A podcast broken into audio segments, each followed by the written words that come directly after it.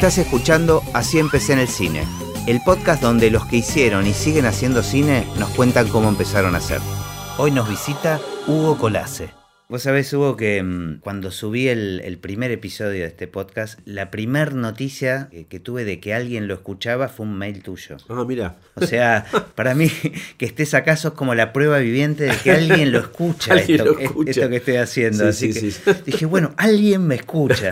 Así que a lo que te comprometo ya es que en el momento que suba, que ponga online este, este podcast, el que estamos haciendo juntos hoy, lo escuches, porque sos mi garantía de que alguien Lo lo, voy a escuchar. Imagínate si vos no te escuchás a vos mismo después. y- Lo voy a querer editar después, Claro. ese el problema. Bueno, ahí, ahí no cedemos, dejamos todo, No, hacemos quedar, quedar mal a todos nuestros invitados. Hugo, vos te, siempre empezamos con la misma pregunta. ¿Tenés registro de en qué, o sea, en qué momento apareció el cine en tu vida? Totalmente, mira. No sé si del cine, pero que tenía, eh, que tenía ganas de dedicarme a esto, tengo claro un par de cosas. Siempre lo viví con orgullo hasta que empecé a hacer terapia y en ese, en ese momento la terapeuta me dijo, bueno, pero pensá también que te perdiste de, de- de tener otras posibilidades. Eso me frustró un poco, pero, pero bueno, que igual, con la igual mantengo la- equivocada. Eh, bueno, igual mantengo la, la- la cosa porque no me fue mal. Eh, calculo que a los seis años, más o menos, este, con la escuela, a la escuela primaria donde yo iba, este, fuimos a ver un programa de televisión infantil a Canal 7. Al a ver la Canal 7. grabación en vivo. Yo no sé si era grabación o en vivo, Ajá. nunca supe. Era un programa de un, Pero digo al piso, me refiero. Sí, o sí, sea, sí, sí, sí, sí, claro, claro. A ver, era como participábamos de la tribuna, digamos, de la, eh, del programa. Claro. De lo que me acuerdo no es tanto de lo que pasaba con ese cómico, con ese animador, sino de lo que pasaba atrás. Me llamó la atención todo el espacio que había para el otro lado, lo que ahora podemos decir los tiros de cámara, ponele o Claro. bueno. Sí, el off, ¿no? Lo que no se veía lo en la que pantalla. no se veía, lo que yo en la tele no veía. Eh, los cables, la cantidad de gente que había trabajando, todo atrás de esas cámaras para un tipo que hacía, que decía cosas ahí, que sé yo, supone que eran cosas divertidas. Y nunca me voy a olvidar de eso. Yo creo que esa, esa imagen me fijó algo. Evidentemente algo me pasó ahí, porque no, no puedo dejar de remitirme a esa, a esa primera imagen. Era como revelador, ¿no? Ver. Sí. este, ah, mira, Hay esto no otro se mundo veía, atrás. claro. Entonces, este, siempre me. La gente que hablaba de los oficios, a mí me remitía siempre esa imagen. A los 10 años, en mi casa, la casa de, de clase media, no, no, clase media baja, mi viejo laburante gráfico. Este, de hecho, yo viví en el, en el barrio gráfico, es un barrio que se creó especialmente para, para los gráficos. Esto era en Wilde, en el partido de Avellaneda. Primero se creó para los obreros de, la, de una imprenta que se llamaba Fabril Financiera. No se llenó el cupo, entonces lo ampliaron para la gente de los demás sindicatos gráficos. Y ahí entraron otras imprentas y ahí entró mi viejo.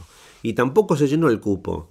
Entonces lo ampliaron para la gente de Luz y Fuerza. Entonces en el barrio estaba el tipo que laburaba en Crónica, me- el otro que trabajaba en La Nación, el otro que trabajaba en la, en la Fabril, el otro que trabajaba... Y los que trabajaban en Luz y Fuerza. La, la identidad ahí barrial yo creo que me marcó mucho. Todo se formó con la gente que fue a ese barrio, un club de barrio, carnavales, este, pasar música, qué sé yo, no sé, como en la, en la primera juventud, en la primera adolescencia, estábamos todos muy integrados. Y eso tuvo, digamos, yo creo que tuvo como una, como una consecuencia de, ciertos actos y ciertas cosas de, compañerismo y de, lo podría trasladar ahora, decirte, a trabajar en equipo o a hacer cosas en equipo que siempre lo tuve como muy, muy, muy presente eso. La cuestión es que entre esa imagen que yo te contaba antes y, y 10 años, 10 años y medio, 11 años, yo me armaba lo que para mí era una cámara de televisión todavía. No estaba muy relacionado con el cine. Esa, todavía estaba como muy metido en la tele. Entonces este, me armé una, una caja de zapatos núcleo de cómo se termina el papel higiénico, el, car- el cartón del Sí. papel higiénico, dos o tres, y eso era como una cámara y un lente que me había armado. Y miraba por ahí. Iluminaba con veladores que había en mi casa, jugábamos a la tele, medio 10 años. Pero digamos, ya tenía como una, como una inclinación. Pasó bastante tiempo, hice algunos cursos de fotografía, pero porque me había podido comprar una cámara, sacaba fotos en los cumpleaños, que una Kodak Fiesta y después otra cámara de reflex. Y después, este, cuando apareció la Escuela de Cine de Avellaneda, eh, se inauguró en un año y yo en el, en el, segundo año que la escuela funcionaba ya me anoté ahí. Quería ser camarógrafo o cameraman. Quería ser el tipo que opera la cámara. Bien. Eso era mi objetivo. Yo pasaba por un lugar donde estaban filmando algo y no, no se me ocurría mirar a los actores, a las actrices. Miraba el equipo, miraba, eh, miraba el trabajo de cámara, miraba, qué sé yo, era como me, fascinaba eso. La sensación ¿Cómo habrá sido este tipo para, para que llegó ahí? ¿Cómo fue? Yo ¿Cómo quiero estar ahí. Yo, quiero estar ahí sentado o parado al lado de la cámara, encuadrando, moviendo la cámara. Era... Me puedo identificar mucho con eso el día que yo entré por primera vez en un estudio de grabación. Claro. Y era ver a los tipos que trabajaban ahí adentro. y yo dije, yo quiero, yo quiero ser ellos. yo no sabía que podían tener esta vida. Claro, ¿no? Porque uno, eh, de hecho, mira, una, una, de las cosas que hice fue, mi vieja tuvo como una, algo habrá visto y se habrá dado cuenta, obviamente con todos esos juegos que yo te digo que tenía y todo eso, y tuvo como la, una luz en la que me anotó en, la, en lo que era el Labardén, que es el el Instituto Municipal de Arte eh, ahí en la calle Garay. ¿Y esto cuando estabas en la secundaria? claro, sí, a los 13 años. 13, 14 años. Y ahí hice teatro, hice este, títeres con Ariel Bufano. Ah, hice de todo. Bueno, eso, eso debe haber sido importante. Yo creo que fue, eso fue fundamental también. Eso fue como la, la, piedra, ya ahí había algo si había algo blandito, eso se, solidificó de una manera muy... Este, ya, e, era un mundo artístico que me, que me orientaba, digamos, que había, había otro mundo, ¿no? O sea, hacer títeres con Bufano, con, sin saber quién era Bufano yo, y después saber quién era Bufano era como impresionante. Había que tener mucha imaginación para, para... Y, y mucha, este, una cosa así como muy desinhibida, ¿no? ¿no? Este, yo casi como que no quería ni que, ni que se supieran en el barrio que... Claro, claro. De hecho, este, teníamos que tener unas calzas como de ballet. Para hacer eh, Sí, no, para todo. Para, andábamos ahí, qué sé yo, con eso teníamos teatro, teníamos, andábamos este, como vestidos en general como casas de ballet, qué sé yo. Y, y yo no quería ni que se enteraran mis hermanos de eso. Imagínate que era como, viste. Y, y, de ahí es que hoy estás vestido así con estas calzas que viniste. sí, pero esta, eh, las, esas eran negras, estas son lilas. Eh, bueno, claro, entonces esto, esto era importante, digamos, dentro de tu formación. Sí, totalmente, este, totalmente. Y entonces empezaste, empezaste en la escuela de, de en la escuela de Avellaneda con, un, con el fundador, que era este, Miguel Krebs. Pero pasaba algo, este, yo compraba la revista Fotomundo.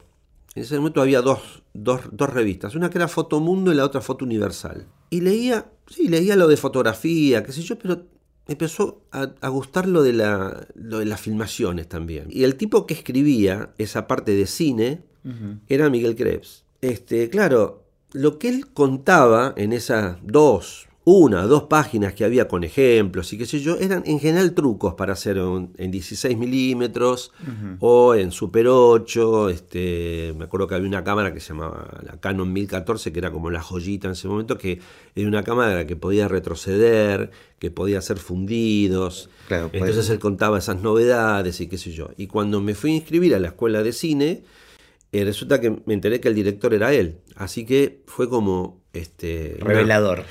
sí, viste, como la certeza de que, bueno, va a estar bien ah. esto, esto va a estar bien. Él tenía como la idea de hacer una escuela de cine donde aprendieras un oficio. Es decir, había profesores para los oficios. ¿Y consumí, mientras tanto consumía cine? Claro, a partir de, ¿no? Exactamente. A partir de empezar a estudiar cine, este, yo consumía cine como cualquier espectador. No era que nunca había entrado a un cine. Este, empezaba ya a formarme un criterio y tenía, bueno, iba a ver cine. Siempre, siempre me gustó el cine argentino. Siempre iba a ver cine argentino. Y iba a ver también otro tipo de cine. En una época que había mucho cine italiano, había mucho cine francés. Empecé a, ir ya a Corrientes, empecé como a salir del circuito más cercano de, de Wilde, del centro, de lo que sea, pero ya, y empecé a ir a los, a, los cines con, una, con un circuito un poco más concreto. Más cinearte, digamos. Claro, este, la, a la cinemateca, mucho la cinemateca, hay ciclos y... Bueno, em, empecé como a zambullirme en el mundo del cine y a descubrir un mundo absolutamente diferente. Y tu mirada sobre estas películas que veías ya empezaba a ser sobre el trabajo del, del director de fotografía. exactamente, empezaba a ver climas, ¿viste? No, no, me daba cuenta todavía qué pasaba, aún estudiando cine y todo, em, y, viendo puestas de luz, pero todavía no me daba cuenta exactamente lo que se podía modificar. Todavía pensaba como un espectador común, en ese sentido que, bueno, lo que está, está. Claro. esto que es de día se filmó de día, a esta hora, pasó un ratito, y después filmaron otra cosa, después salieron el trabajo era solo poner la cámara. Claro, para mí el trabajo todavía yo estaba muy, muy involucrado con la cámara, entonces era como, como que todavía no había entrado en el mundo, vamos a llamarle expresivo de, la, de la fotografía. Claro. Era como más técnico, me parecía eso. Me parecía que, todo este mundo, cuando eh, Jorge explicaba, Jorge de León, nos explicaba todo el tema del revelado y toda la química y todo eso me parecía que se iba un poco de lo que, de lo que yo quería. De hecho, yo siempre digo que cuando terminé de entender de qué se trataba la sensitometría, apareció todo el mundo digital, así que este, digamos que nunca terminé de involucrarme de una manera así fanática. Tenía que, qué sé yo, que, este, que, leer. Claro, tener un conocimiento, pero... Todavía tengo el librito de tapa verde, que era este, el manual de la sensitometría, que lo tengo, lo, lo conocí, lo tengo como de memoria pero que no era un valor en sí mismo, digamos eso. Había gente de buena voluntad que me ayudaba con eso. Claro, aparte es como decís vos, eso es transitorio. Después de lo que se trata es de narrar, de ayudar a contar una historia, de, trabajar con las emociones, con, lo que le pasa al espectador, ¿no? Yo aún ahora soy de los que creo que, no hay eh, nada mejor que un buen guion, ¿no? Después este, aparece el director, si lo cuenta bien, si entendió de qué se trata, si, si puede ser un guion escrito por otro, puede ser un guion de él. En general, cuando leo el guion, este, lo quiero leer, no, no quiero saber nada, me tengo miedo. La película se trata de no, no, no, para, para, no me cuentes nada, déjame que yo lea el guion, porque me pasa lo siguiente, cuando leo el guion por primera vez, estoy mucho más cercano a un espectador que va, paga su entrada, se sienta, se apaga la luz y aparece la película. Entonces es el único momento donde yo digo no estoy contaminado, viste, con, con, nada. Y de hecho, siempre las, las, primeras devoluciones que yo hago no tienen nada que ver con la luz. La luz aparece después, cómo lo vamos a hacer. Aparece siempre con, con algunas cuestiones que me parecen como espectador eh, con respecto al guion. De algunas son, obviamente no es que todo el mundo me da me da bola, qué sé yo, como por supuesto. Este, de 10 que tiro, toman dos, qué sé yo, ¿viste? las otras 8 quedan en el camino. Pero seguramente te quedás, eh, es, esa primera impresión que vos este, percibís cuando lees ese primer guion como un espectador, eh, o como un lector en ese momento, todavía no sos un espectador, pero seguramente eh, es, como que hay que volver a esas sensaciones, ¿no? Tratar de volver a esa primera sensación eh, que, uno tuvo con el guion, ¿no? bueno, yo lo, eh, justamente lo que vos decís, porque lo, tengo para hacerlo gráfico, como el guion en la mesita de luz siempre, ¿viste? Entonces, sé perfectamente, lo, releo exactamente las escenas que vamos a hacer, sigo tomándome nota de lo que, de lo que, de lo que se va a hacer al día siguiente, me anoto cosas, llego al set, le comento diálogos al director muchas veces, no importa qué director sea, yo porque lo pongo sobre aviso. Mirá que yo te voy a joder con esto, con esto, con esto. No tenés que decirme que no, ni nada, ni que sí, ni que no, ni nada, ¿viste? Si, te sirve, genial. Si no te, yo te lo tiro, si no te sirve, después no voy a insistir, porque yo entiendo que vos eh, decidiste, o sea, la verdad que en ese sentido las jerarquías son importantes, ¿viste? Porque si no es como un caos. Este, sí, sí, sí. Últimamente estoy haciendo como muchas óperas primas y de lo que trato justamente es como mantener un equilibrio en el que no quiero abrumar a, a ¿viste? Uh, este tipo tiene una cantidad de películas, ¿viste? ¿Qué sé yo? A veces hay que medirlo como los pilotos de avión, ¿viste? Son horas de vuelo, ¿viste? Son horas de, de, set, ¿viste? Totalmente. Yo creo que eso tiene muchas cosas a favor, pero el otro día hablando este, con Roberta sí, Pesci, vestuarista también, hay, hay, ciertas cosas del, del opera primista que viene con cierta inconsciencia y cierta frescura que a veces juega a favor, ¿no? Me parece que es como encontrar el equilibrio entre esas dos cosas. Aprovechar la experiencia. Exacto, exacto. Por un lado, pero por otro lado también los que fuimos acumulando más experiencia, tratar de seguir nutriéndonos de esa, de esa inconsciencia. Exactamente, y esa gana, pasa exactamente eso. ¿eh? Yo digo, yo este, lo que puedo aportar a lo mejor es una, como una mirada, te diría, un poco clásica. Normalmente lo que me, lo que me termina pasando es eso, que vos aprendés de la gente que viene, porque si no, nada se movería, sería todo estático en el mismo lugar y, nada tendría como, una, como un desarrollo. Y de repente aparece entre las óperas primas, La Ciénaga. Claro. Entonces, este, ¿qué le vas a decir a Lucrecia? Ahora, hoy, si yo hiciera una película, ¿qué vas a decir? Che, me parece que este diálogo podés decirle, pero seguramente tiene un as en la manga. Y en ese momento también, o sea, era su primera película, se apoyaba mucho y al mismo tiempo tenía un grado de independencia notable. Y el tiempo obviamente le dio la razón en muchos, en muchos aspectos, ¿no? por no decirte todos. Ahora, volviendo al tema este del guion y de que yo coincido con vos, que, es la base de todo, ¿no?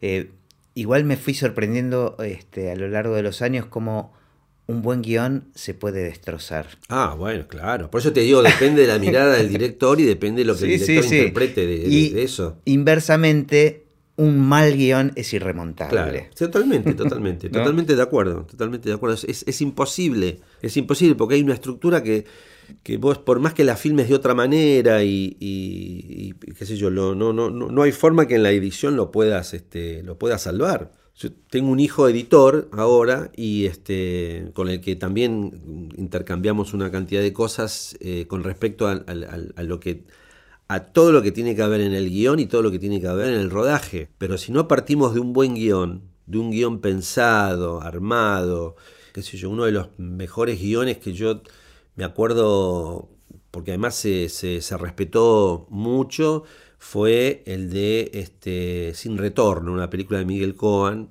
que el guion es de él y de su hermana Ana, Ana Cohen, que tenía una estructura realmente muy interesante y la película tiene un peso donde no hay nada, te diría que quedó, bueno, liberado al azar. acá, no, no, había y además este Miguel que es un tipo así como muy riguroso, una cosa que aprendí de él y es que por ahí uno ya lo sabe, pero no lo sabe puesto en palabras o puesto en, el medio de un rodaje, que es cada escena tiene que tener un fundamento, tiene que, tiene que ayudar a que, a que la historia avance. Si esa escena no, no te ayuda, se pueden filmar muchas cosas que después en edición a lo mejor se, se eliminan. Claro. Pero justamente por eso, porque no ayudan a avanzar y perdés tiempo en algo que a lo mejor ya es un dato que ya diste o es un dato que te deriva a otra cosa. Y lo interesante es avanzar, avanzar para que el espectador esté como todo el tiempo Ahora estoy, estoy asociando, eh, y esto que decís de la edición, porque justamente eh, temporalmente mi trabajo aparece en un momento muy distinto que el tuyo. Exacto. Entonces Me, me, produce mucha curiosidad aprender y, y, entender qué es lo que te pasa a vos en, en, un momento tan distinto, porque digamos, los dos tenemos esta, esta primera situación inicial de leer el guion y ver lo que nos pasa, qué sé yo. Después viene el rodaje, que eh, ahí es donde vos participás y donde yo no participo generalmente. Tal vez empiezo a hacer alguna música en base al guion, pero después yo trabajo básicamente con una película ya editada eh, y en general con un corte ya final. tanto con la música como con, con el sonido. Y ahí es donde yo me pongo a trabajar, a decir, bueno, ¿cómo puedo ayudar a a que esta escena logre su objetivo, ¿no? O sea, que tenga la razón de ser con elementos que ya están, con todos los elementos que ya están hechos, cómo yo puedo colaborar para, este, no sé, que dé más miedo, que dé más angustia, que, sea lo, que sea, eh, tanto con el sonido como con la música. Vos trabajás con el rompecabezas desarmado. Yo trabajo con un rompecabezas armado. Claro, claro. y entonces lo que yo trato de hacer es completarlo y ayudar a, eh, ahora, vos trabajás con un rompecabezas desarmado y eh, te vuelves a encontrar después con la película ya terminada. O sea, ¿qué, te pasa con eso, no? A ver, por ejemplo, el director de fotografía es el uno de los pocos colaboradores del, director, de la directora, que trabaja en las tres etapas. Que trabaja en la previa, que trabaja en el rodaje y que después trabaja en el color al final de, de la etapa. Ahí tenés una elipsis. O sea, hasta que cuando llegas al color te perdiste todo, todo el montaje, digamos. Sí, sí, exacto.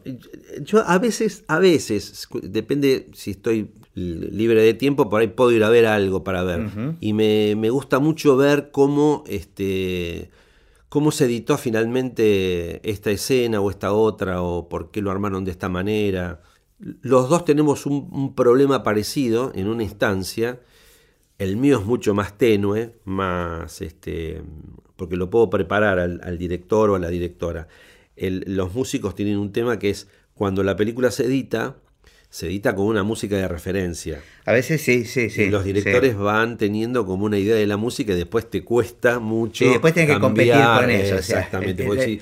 flaco, vos agarraste a los mejores músicos del mundo para, para editar tu película. Un disco que se estuvo grabando durante tres años y después me decís, che, pero no suena igual que la Sinfónica de Londres. Exactamente. sí, a, veces, a veces juega a favor y en contra. Yo, yo no estoy tan en contra de la referencia. No, no, este, Cuando es bien utilizada y no hay un enamoramiento. Para mí después hay que buscar el sonido propio de la película, ¿no? No, no, este, por supuesto a mí, me pasa últimamente con, con todo el tema de la digitalización que muchas películas en general van como, como se grabó en el RAW de cámara y que los directores se, un poco se acostumbran a esa a ese a ese no color o a esa claro. a esa no saturación o a ese no contraste que hay que es como el espectro de cámara que a veces es, es este, directamente el y otra vez tiene como una no sé, una atmósfera que tiene puesta ahí más o menos y que en algunas escenas está, en otras no. Entonces este, me cuesta después cuando ven todo con un color un poco más saturado, que a veces no, no es el, el que va a quedar después. No, o, que no es demasiado, eh, no, tiene una saturación, tiene una saturación simple, digamos, pero ya lo ven un poco más saturado, ven más color, ven más contraste y les los asusta un poco. Em, o sea, a veces descartan material Sí, se cuestiona. Tengo que explicarlo, tengo que, verlo otra vez con ellos, cedo en algunas cosas. Este... Pero no siempre tenés la oportunidad de participar, eh, porque esto se decide en, montaje, digamos. No, eh, yo te estoy hablando de la etapa de color. Ah, claro. Bueno, ahí, ahí sí te veo un, en tu profesión una gran ventaja que, porque digo, cuando, cuando a vos te llega la película, eh, el, el corte, sí te querés matar de lo que usaron, lo que no usaron. Digamos, ya, ya, tu trabajo ya está hecho y es que armaron con lo que vos ya hiciste. pero después tenés, eh, digamos, una redención final donde podés este, que se llama así, justamente. Exactamente, sí, sí. Hay, hay cosas que se puede, cada vez se pueden más cosas. Por suerte, cada vez es más. Pero pensá que yo vengo de la época de, eh, del fílmico, donde no se hacía. Después hubo una etapa de escaneo del negativo y que se trabajaba digitalmente, que fue como un triunfo. Nosotros fuimos los últimos casi, o sea, los primeros fueron los sonidistas que tuvieron toda la cosa digital, después vinieron los editores, que se pasó de la moviola a la, este, al Avid, ponele, y, bueno, y después, recién, bastante tiempo después, aparecimos nosotros, para, porque si no era como con Beto Acevedo tocar, viste, los, tres botones que había para, y uno gordito abajo que era más oscuro, más, yo siempre digo esto, no, no, era más contraste, menos contraste, era más oscuro, más clarito, nada más.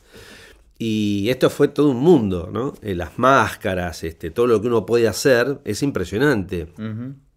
Y yo creo que, hablando de lo que veníamos hablando antes, de la cosa expresiva del director de fotografía, que antes casi casi se trabajaba mucho más artesanalmente, por ejemplo, en, el, en lo que sería la, el rodaje.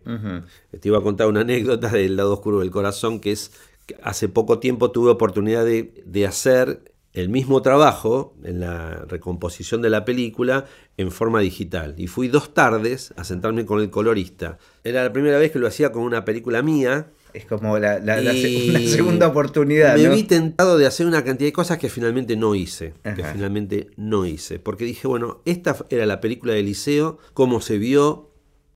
Yo siempre tuve y tengo una situación muy especial con esa película.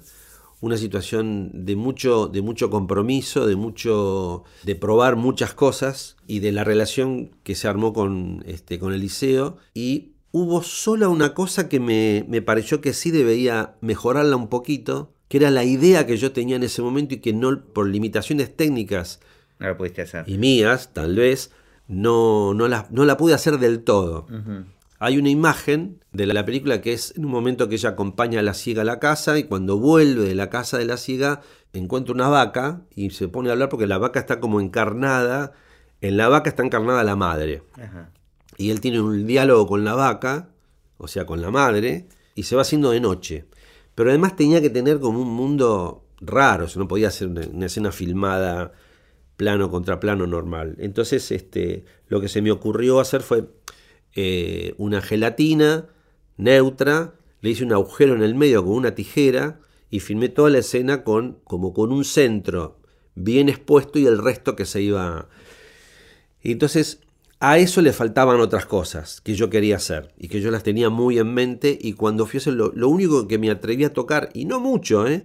Lo que faltaba era dar- darle un poquito de suavidad a ese, a ese recorte para que se notara menos y eh, manejar un poco el tiempo de la oscuridad que se iba haciendo hasta que él se asusta, sale corriendo y hay un cielo así como que se llama tachonado de estrellas, que también le di como un clima muy, mucho más, o sea, hice como una progresión de tiempo que era bastante fácil hacerlo digitalmente, que en ese momento no se podía hacer, y en rodaje menos. Ahora, trabajaste en esta digitalización. ¿Esto hace cuánto fue? Eso fue la edad que em- empezó a hacer estos trabajos de... de Pero Eliseo ya no estaba. Eliseo no estaba. Claro, porque digo, eso también, ¿no? Esa responsabilidad de retocar. No, pero, pero por ejemplo, eh, es una película que la tengo de memoria. Yo te puedo decir diálogos de memoria de esa película. Y, y- y te puedo decir todas las cosas que pasaron en esa película, los diálogos con, con Eliseo, eh, lo que él quería hacer, qué sé yo, no sé, situaciones en el página a página, por ejemplo, donde... ¿Qué querés hacer con esto? ¿Qué, pasa cuando él está recitando esto y ella viene de la barra? La idea es que son ellos dos nada más, ¿viste? Entonces, son ellos dos. Ellos se miran y, de repente desaparece toda la gente del cabaret. Bueno, qué sé yo, empecé a pensar ese deseo de, de- de que eso se, se transforme. Entonces le fui preguntando si le molestaba que fuese una cosa teatral, que eso se viera. No, no, no me importa que se vea, que se vea que desaparece todo, pero no sé cómo hacerlo. Bueno, mirá, se me ocurre esto. Yo puedo meter todo en dimmer, bajamos eso y, te- y- y de repente tenemos un seguidor. Y la sigue a ella como si fuese la mirada. Para él no existe nada más. Y eso lo va a recibir el espectador. Ese tipo de cosas pasaban y eran aceptadas por Eliseo porque, Claro. porque No, pero por eso, pero digo, la diferencia con, más allá de la propuesta donde vos podías interactuar con él y Claro. proponerle, Sí.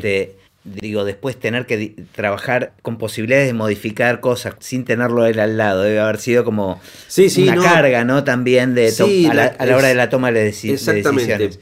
Pero ¿qué pasaba? Que como yo tenía muy presente todos los diálogos, todos sus deseos, las imposibilidades mías, las cosas que llegábamos, las que no llegábamos, donde tenía que tener una imagen, llamémosle un poco moderna y donde no, más tradicional, más cargada de color. O sea, ahí se trabajó de una manera, la propuesta de Margarita Jusid, que fue la, la directora de arte, y la mía fue, había que tener un mundo de él, un mundo gris, un mundo más apagado, poco interesante, cuando él trabajaba para, para la publicidad, que era donde ganaba la guita, que yo, al mundo de, los, de la poesía, al mundo de los amigos, o sea, los extremos eran sus encuentros con la muerte, que lo hacía Nacha Guevara, y el cabaret de Montevideo. Esos eran los dos extremos. Los encuentros con la muerte, y te diría una agencia y qué sé yo, eran absolutamente grises y monótonos, y entonces estaba la luz y sobre todo el vestuario y, y la- y el arte puesto para eso, y la explosión de color máxima era en el cabaret. Ah, Ahí, ahí estallaba todo el color que pudiésemos hacer en ese momento. De hecho, hay, un- hay una anécdota chiquita ahí que es, Margarita había comprado, había pensado en unas cortinas rojas muy especiales que tenían un brillo muy, muy especial y había problemas financieros en la película y no, no había manera de que se pudieran comprar esas cortinas. Entonces la opción era comprar unas cortinas que, rojas, pero que no tenían nada que ver con lo que Margarita había pensado. Y yo me entero, Margarita me lo cuenta, medio que se puso a llorar porque no podían conseguir eso, que para los dos ella me había mostrado y realmente era muy interesante. Y digo, pero ¿de, cuánto estamos hablando? Yo como si yo fuera Rockefeller, ¿viste? Entonces dije, bueno, la pongo yo a la plata, la pongo yo, porque a mí me parecía que eso era... Después, por supuesto, la producción me la devolvió, que eso no es que... Otro momento clave, así que había problemas financieros, que se atrasaban los pagos, no sé cómo era. Qué raro. Que de esa época además, que el turco Jadure, que era el ayudante de sonido, compró una, una caja de negativo porque si no se podía seguir filmando. Y la gente, ¿entendés? Estábamos todos muy comprometidos, muy, pero muy, pero muy comprometidos. Me acuerdo eh, la, la primera película que yo hice, que fue... Claro, porque nos perdimos un poco de cómo empecé en el cine, ¿no? Ah, es cierto, es verdad. Pero bueno, dale, me interesa eso, digamos, ¿cómo, cómo llegaste a, una primera película? A una primera película, bueno, es un poco largo. No, este, me tocó hacer La Colimba, y eso fue mientras yo estudiaba cine, y da la casualidad, la hice en Río Gallegos. Compañero de Colimba fue este, eh, un hermano de Charlie García, Enrique García Moreno, que después falleció en un accidente. Me hice muy amigo de él, teníamos, no sé, ciertas cosas en común y que andábamos para todos lados juntos. Y hablando un día, qué sé yo, le dije, me dijo, mira, mi vieja, Carmen Moreno, este, es productora en Canal 7. Si querés, cuando salgamos de esta mierda, la vamos a ver. Bueno, así fue.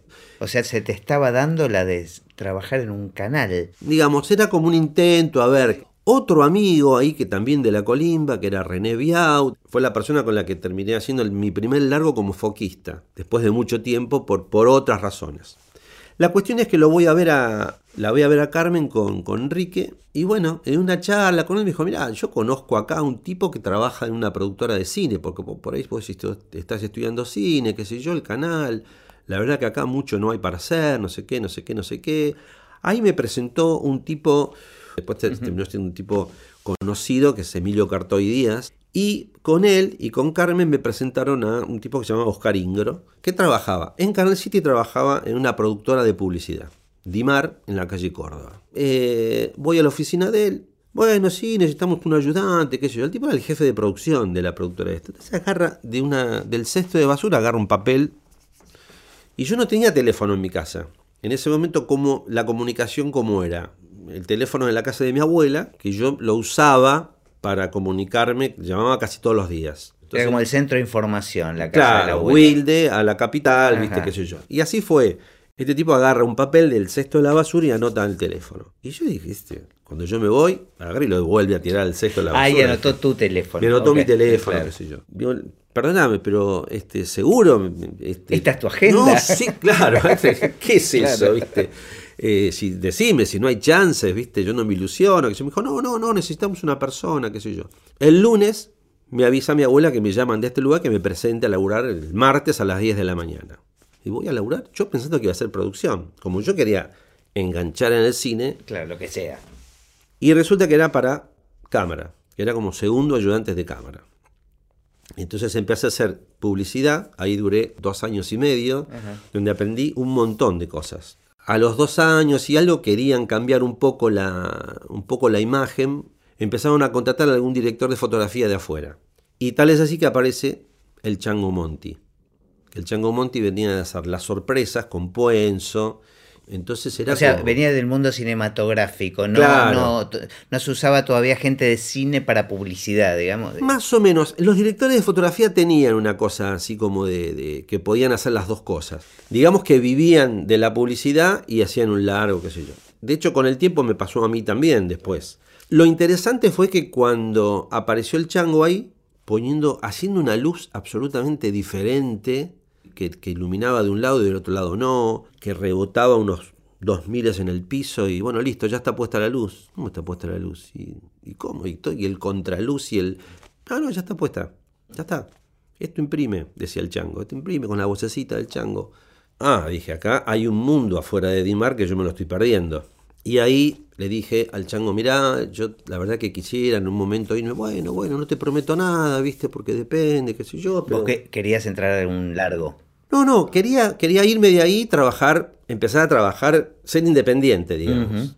Bueno, la cuestión es que cuando salí de ahí, empecé a trabajar con el chango y con otros, con otros más. De hecho, eh, un director que había estado trabajando ahí empezó a hacer unos documentales del Mundial 78, eso fue en el 77, y fuimos con el chango a recorrer todo el país y este director con esta productora para filmar unos documentales que se emitían antes de cada partido de todo el país. Y realmente fue impresionante porque filmé, qué sé yo, en lugares absolutamente insólitos. Lo más insólito era en, las minas de Río Turbio, que el chango inventó unas, unas cosas con las luces de los mineros para poder iluminar, porque no había, había que hacerlo todo blindado, porque el tipo dice, es como si ustedes se metieran en una garrafa y pidieran un fósforo más o menos, que nos volamos todos. Entonces la cámara que tenía una batería y tenía un enchufe y, y así un chispazo habría que blindarla toda. O sea, aprendí un montón de cosas. ¿Y ahí cuál era tu función con el chango? Eh, ayudante de cámara. Ajá. Okay. En publicidad había un ayudante solo. O sea, esto era, esto era un documental, todavía había menos gente y alguien de producción que se ocupaba, llevábamos un par de luces muy chiquitas para algunas cosas y filmábamos de todo tipo. Ahí con el Chango aprendí, el Chango es un, tipo que aún hoy es de una generosidad profesional este, increíble, porque es un tipo que, que enseña, le encanta enseñar, responde todas las preguntas que vos le podés hacer Cualquiera de nosotros tuvo en algún momento un momento de crisis de me cansé de rebotar la luz con el telgopor, ¿viste? Entonces, bueno, ok, lo llamo al chango, chango, ¿podemos tomar un café? Sí, vamos a tomar un café. Me pasa esto, esto, esto. Entonces, bueno, nada, es como un terapeuta de la profesión, que sigue siendo. Y entonces, a partir de ahí, empecé a ser independiente y al ser independiente empezó mi primer largo, pero como ayudante de cámara, primero. Y tuve el honor, podría decir, de, trabajar con Carmelo Logótrico, que es uno de los cameraman históricos del cine nacional. Era el mejor cameraman que había, este, te digo, Las aguas bajan turbias, millones de películas emblemáticas. Y era un tipo que tenía muy mal carácter. Tardó una semana en hablarme, por ejemplo, casi, porque era como que despreciaba. Yo era la primera película que hacía, este, yo estaba como asustado al mismo tiempo. Y, y era una época, bueno, qué sé yo, de jerarquías y que uno recién empezaba. Entonces, la primera semana fue muy tensa. Pero cuando el segundo día que, empecé a sacar el, la cinta métrica, que no me movía de la cámara, que eh, el tipo empezó como a aflojar. dijo, ah, tenés cinta métrica, muy bien. Hay pocos acá que la usan, me decía. Y ya la segunda semana era, me voy a tomar un café, cualquier cosita, me llamás o movés la cámara más o menos donde, y entré así con él, pero perfectamente. O sea, lo que buscaba era compromiso. Y claro, este, y, exacto, que además era, era como, eh, era lo que yo tenía que hacer. Yo sabía quién era ese tipo, sabía, digamos, no existía internet en esa época, pero nada, solamente con leer su historial en el cine aparte por mi afición a la cámara desde siempre, yo ya sabía quién era él, quién era Matarrese, quién eran, quiénes eran los cameraman históricos del cine nacional, sabía todo. ¿Qué te pasó a vos con el trabajo, digamos? ¿Cómo, te encontraste? No, fue, tremendo porque eh, si bien era un trabajo que yo venía haciendo en publicidad, cuando hice este largo, dije, esto es lo que yo quiero hacer. Yo sé que voy a tener que vivir un poco de la publicidad, está muy bueno porque en la publicidad tecnológicamente va muy adelante siempre y hay presupuesto para las novedades tecnológicas. Todo lo que aparece nuevo está en la publicidad siempre y para nosotros eso es fundamental. Y además son proyectos más cortos. Sí, sí, uno entra y sale sin compromiso, sin tanto compromiso por lo menos, pero lo interesante son las herramientas que van apareciendo. Pero, ¿qué pasa? Vos tenés herramientas nuevas y estás pensando en, algún largo esto, ¿dónde lo puedo meter? ¿Para qué me puede servir? ¿Qué puedo contar yo con esto? Con esta ayuda, esta herramienta me resuelve esto, esto, esto, y a su vez ayuda a contar algo. A lo mejor hay diálogos en un guion que podemos reemplazarlo por algo visual, porque si no es como el, autor que está explicando tal cosa, pero esto lo podemos ver, tratemos de ver, tratemos de darle indicios al, al espectador sobre todo ahora que vos tenés la posibilidad de irte para atrás, que estás mirando una serie, que estás mirando una película, que te puedes ir para atrás y decir, sí, pero claro, este tipo ya me lo había avisado esto. Me encanta el paralelismo, ¿no? Porque con el recurso de la música y del sonido sucede exactamente eso, ¿no? Por ejemplo. Este, tratar Una de, melodía que aparece en algún claro, momento. de sugerir un clima, Claro. eh, digamos, ayudar a llevar al espectador sin, sin necesidad de texto. Claro, y de palabras, exacto. este, con todos los recursos que permite el cine, a, un- a una situación emocional este, o a una sensación. elementos, ¿viste? Elementos con los que pueden jugar, este, elementos con los que, con los que se construye un personaje, por ejemplo. Tiene estas características, porque después, con esto, cuando el tipo aparece con esto otro, lo sorprendes totalmente al espectador porque no lo esperaba. A mí me parece que son cosas interesantes para, para proponerle a los directores con, con respecto a lo visual. Y con esta primera película la, la terminaste. No, es que, es que me, me descubrí un mundo, ahí sí, descubrí el mundo real de lo que era un fotógrafo, en el caso de Miguel Rodríguez, el trabajo de cámara de este tipo, o sea, todavía yo no lo estaba haciendo eso, pero estaba participando de todo eso, de la propuesta, de lo que era un director de arte con respecto a la a por qué la habitación de, esta, de este personaje tiene estas, porque está contando su historia, cómo es, qué le está pasando. Entender los otros. Claro, eh, cosa que en la, publicidad, en la publicidad es otra cosa, Claro. ¿entendés? O sea, es como, bueno, aspiracional, qué sé yo, esta mina que cocina polenta tiene una cocina como de, country, viste, que son cosas Sí, sí, bueno, el objetivo es otro. Es más, otro, más- allá de contar un cuentito ahí, el objetivo es vender un producto. en Claro, definitiva. totalmente, y que la gente sea feliz. Acá, viste, es otra cosa. Y, y entonces ahí descubrí este mundo del largo que dije, de acá no me mueve nadie. Y después hice, toda mi carrera fue gracias también a la publicidad, gracias a un montón de, de directores que me fueron dando oportunidades, gracias a Alfredo Stuart, que me dio la posibilidad de hacer fotografía en un comercial, que justamente fue un comercial de, yogur. Y fue este, realmente interesante porque sentí que había un tipo que te respaldaba y un tipo que supiera. Yo había trabajado, por ejemplo, la primer, el primer comercial con el que entré a trabajar en esa productora fue con Puenzo. Y el director de fotografía era de Sanso. Entonces eran como dos monstruos para mí que me iban a devorar en la primera situación que pudieran. Y no, fueron tipos muy, este, muy amables y empecé a trabajar con ellos y entonces este, creo que todavía pasa, ¿viste? Cuando vos empezás a trabajar con estos tipos así de primera, que son exigentes, que son tipos que si vos pasás ciertas pruebas, entonces estás Empiezan a confiar. Claro, te empiezan a llamar de otros lugares y tus antecedentes tienen que ver con esto. Había un, un utilero, el, el gato, muy divertido que decía que, que la productora de Puenzo no te daba futuro, te daba pasado. O sea que si vos habías trabajado con, con ellos, tenías garan- garantizado el futuro. Ahora, después de esta primera experiencia, eh, te agarró desesperación, o sea, te empezaste a preguntar cómo hago para trabajar de director de fotografía en una Sí, película. sí, sí. Yo, yo sabía que, que me tenía que tomar tiempo. Ajá. O sea, O no, sea, no, no- no estabas ansioso. Yo, de hecho, creo que estuve como siete años trabajando como foquista en publicidad. Me llamaban para hacer un largo en cámara y hacía la cámara. Y hice varios, hice cámara. El último, el último que hice cámara fue una película con el Chango. El Chango hizo la foto y yo hice la cámara, que fue una película de Yusid, Espérame mucho. A partir de ahí, yo ya quería empezar a hacer, a hacer fotografía. Él trabajaba bastante con el chango como ayudante del chango. Entonces el chango me dijo, bueno, vamos a hacer lo siguiente. Yo te voy a, a dar el fotómetro, yo voy, poniendo la luz y vos vas midiendo y por ahí yo te digo lo que quiero tener acá, 4, 3, 2, 8, 5, 6, qué sé yo, acá y vamos, vamos viendo juntos y qué sé yo. Digo, no, Chango, pero yo con el fotómetro. No, no, no, no. Si- si vos este, vas a ser director de fotografía, lo importante es que te vean con el fotómetro, porque el secreto nuestro, en ese momento de negativo, no había video así, no había nada, éramos como los brujos de la tribu. Este, ¿no? Andábamos con un aparatito de ahí, viste, y, y al día siguiente salía todo bien, o salía todo impreso por lo menos. Entonces es importante que a vos te vean con el fotómetro. O sea, él te estaba preparando para Sí, que sí, des sí, des sí, ese saltito. Te tiro la llave del auto. Claro, exacto. eh, Manejá un poquito, ¿viste? Que te vean, que te vean que vos podés estacionarlo. Entonces ahí. Y eso fue también, ¿viste? Eso, más otra cosa, más otra cosa, más otra cosa.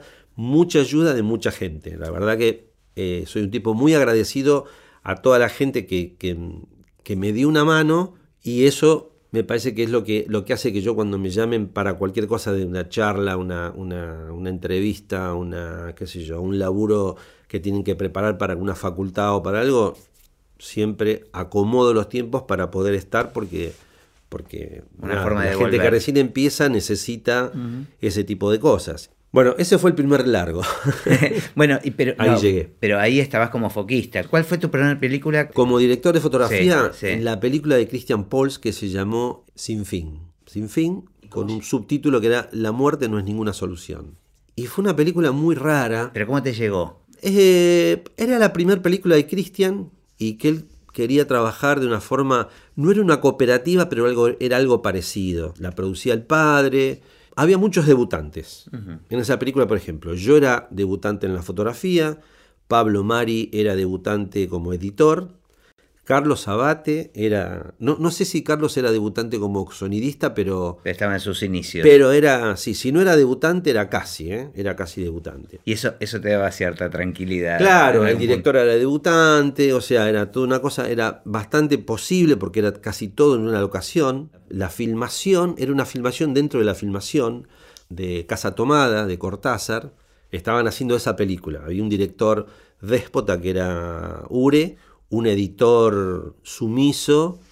eh, Ahora, perdón, sí. eh, estoy haciendo una asociación media Sí, extraña. sí, sí, sí. Pero qué curioso que tu primer película como, como director de fotografía te toca filmar esa imagen de, de los tipos filmando que a vos tanto te había Mira, impactado. nunca lo había pensado No, eso, no, pero se es me ocurrió ahora, se me vieron Es esas verdad, imágenes, verdad. ¿no? Tal vez por eso me sentía tan tranquilo al mismo tiempo. Eh, y ahí me preocupé por algo que era, era una imagen así como muy contrastada, la que, la que queríamos hacer con Cristian. Y lo que me preocupaba era, había imágenes que filmaba la cámara cuando eran los dos hermanos, lo que registraba la cámara. Y entonces yo a eso le quería dar una luz distinta para que parezcan dos cosas distintas, que de hecho lo eran. Entonces se me ocurrió hacer una luz más publicitaria, de lo que era más publicitaria de esa época, que era una luz más suave, más envolvente. Y lo otro, que era como la cosa más de penumbra. ¿Qué pasó con esa película? Christian la quería filmar en blanco y negro. El blanco y negro ya se había casi dejado de usar. Durante mucho tiempo, el laboratorio Alex nos prometió, la gente de Alex, que iban a habilitar una máquina para revelar blanco y negro. Finalmente no llegaba, no llegaba, no, estábamos haciendo pruebas. Un día nos enteramos que no era verdad, que estaban, no estaban preparando ninguna máquina para blanco y negro, estaban haciendo ninguna prueba.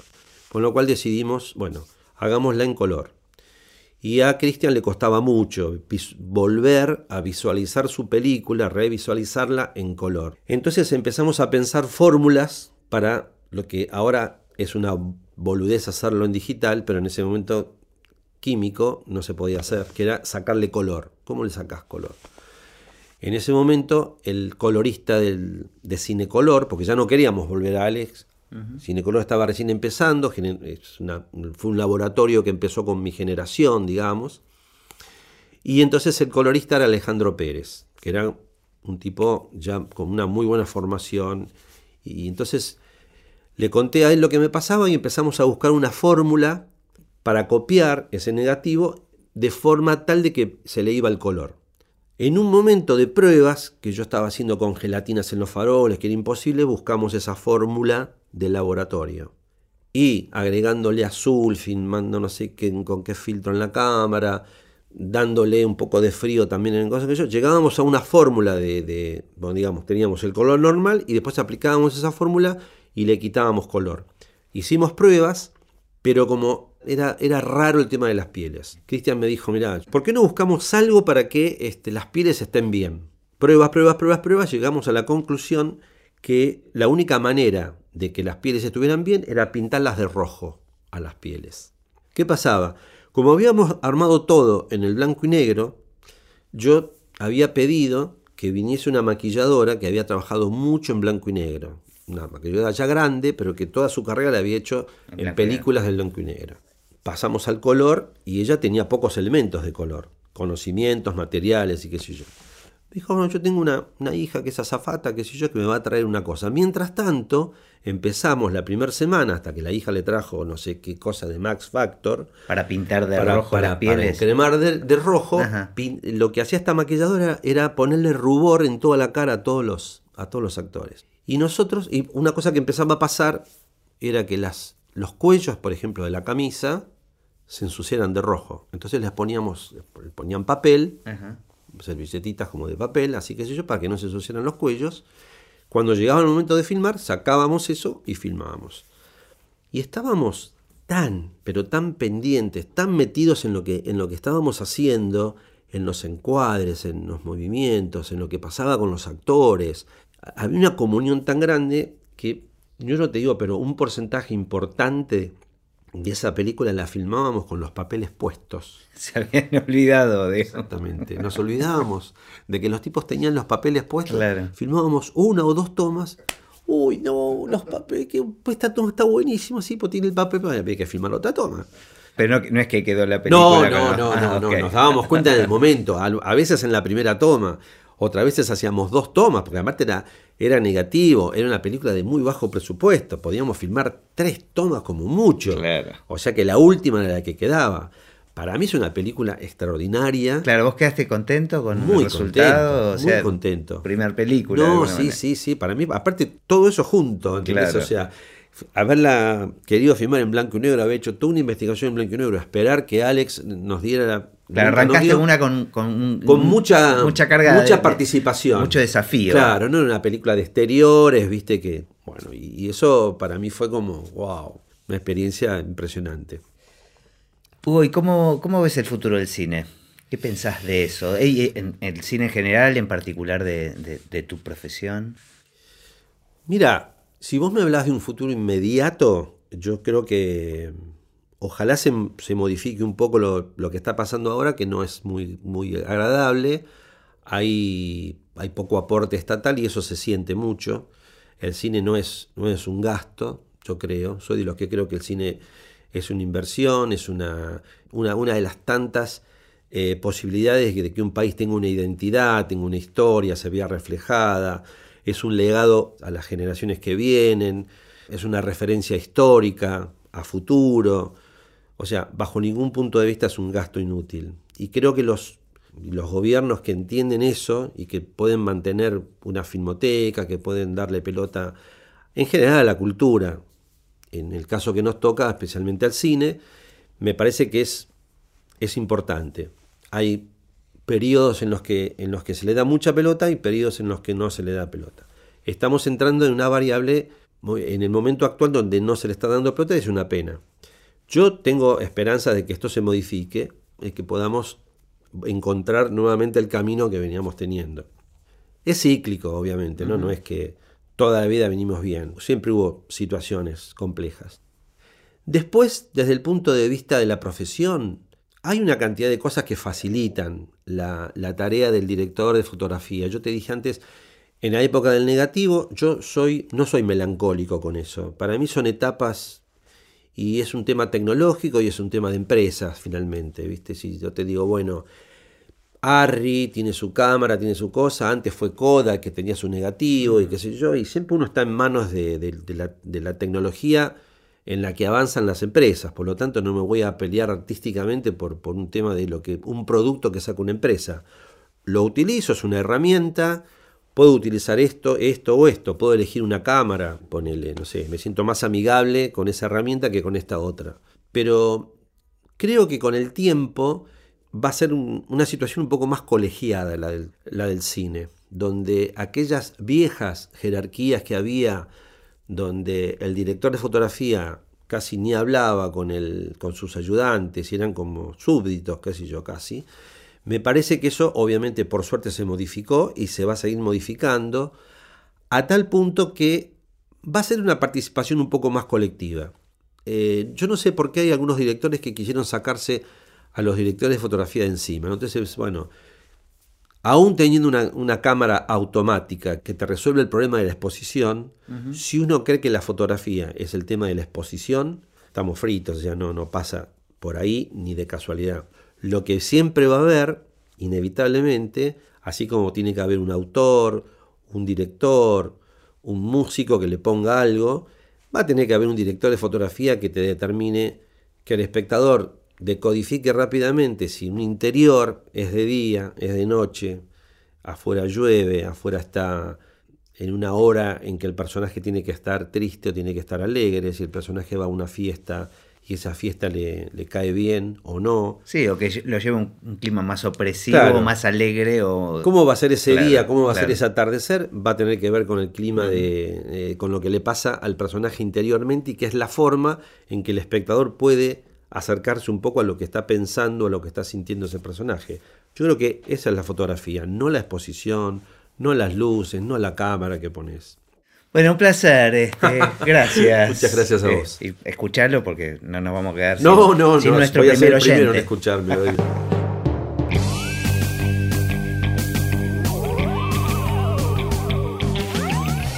Y así terminó esta conversación de Así empecé en el cine. Mi nombre es Gustavo Pomeranek y espero que la hayan disfrutado al menos un poco de todo lo que disfruté yo. Recuerden que se pueden suscribir para escuchar todos los episodios que vamos subiendo en asíempecéenelcine.com. También nos pueden buscar en Apple Podcast, en Spotify o en cualquier otra aplicación de podcast. Los espero en el próximo. Chao.